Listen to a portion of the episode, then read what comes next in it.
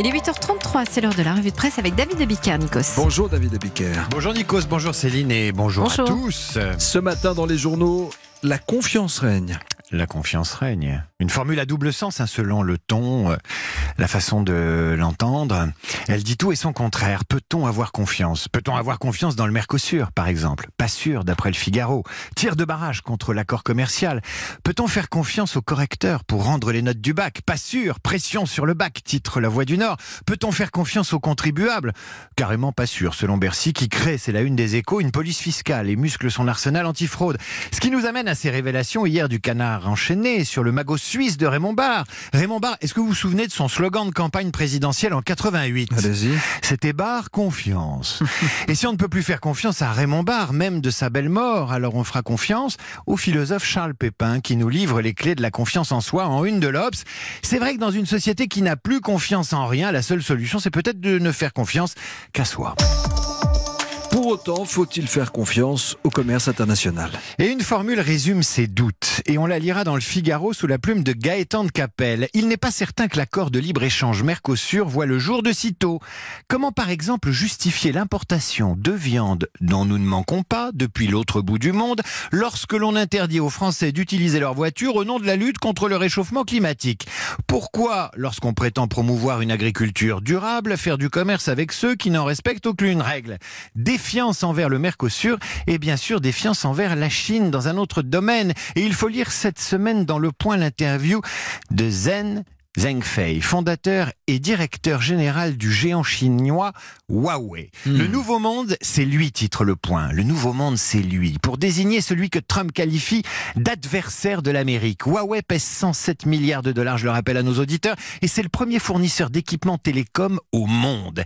Et si vous voulez comprendre l'appétit chinois, la voracité industrielle et commerciale chinoise, la confiance chinoise, lisez cette interview qui commence ainsi.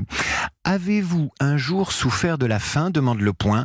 Ce à quoi le PDG de 73 ans répond La question est de savoir si je me souviens un jour avoir mangé à ma faim dans mon enfance. À l'époque, c'était rare d'avoir de quoi se nourrir. Et dans l'interview, le PDG de Huawei ajoute Je ne pense pas que les Américains puissent stopper Huawei. La roue de l'histoire tourne et personne, personne ne peut la bloquer.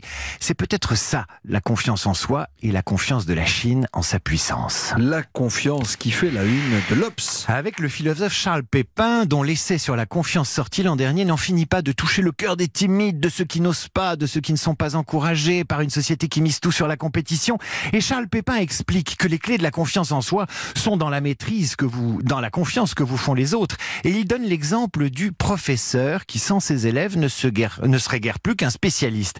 La confiance en soi, dit-il, réside dans le doute, dans la confiance dans la vie et aussi dans l'exécution, le bonheur de faire. Il faut réapprendre à faire pour réapprendre à se faire confiance. Et il évoque la notion de métier, de fabrication qui pourrait tout droit nous amener à la une du Maine libre qui nous ouvre grand les portes de la nouvelle usine de, de fabrication des rillettes Bordeaux-Chenel, vous vous souvenez?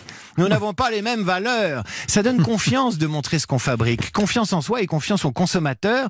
Et on lira aussi, à trois jours du départ du Tour de France, le cahier spécial maillot jaune du Parisien aujourd'hui en France qui nous emmène directement, lui, à Romilly-sur-Seine dans l'Aube. Dans les ateliers précisément du coq sportif où l'on fabrique depuis 1951 déjà le célèbre ma- maillot. Le maillot jaune, mais aussi celui du 15 de France ou celui de la S Saint-Étienne. Et le directeur textile David Pécard explique fièrement, fièrement, on est au coq sportif, aux Parisiens aujourd'hui en France, que le maillot est quasiment intégralement assemblé dans l'usine de Romilly, que son coton est tricoté à 3, que le maillot pèse 100 grammes et qu'il en existe un plus léger encore de 90 grammes pour les épreuves de montagne. Et tous ces détails ne fabriquent pas seulement un maillot jaune, vous l'aurez compris, ils fabriquent de la fierté, de l'estime de soi, du respect dans les couleurs, dans les coureurs et les consommateurs, et la certitude de bien faire son travail. Tout cela mis bout à bout, si j'ai bien lu le philosophe Charles Pépin, fabrique plus maillot jaune, ça fabrique de la confiance en soi, la vraie, celle qui vous murmure à l'oreille que vous faites bien et que vous avez bien fait.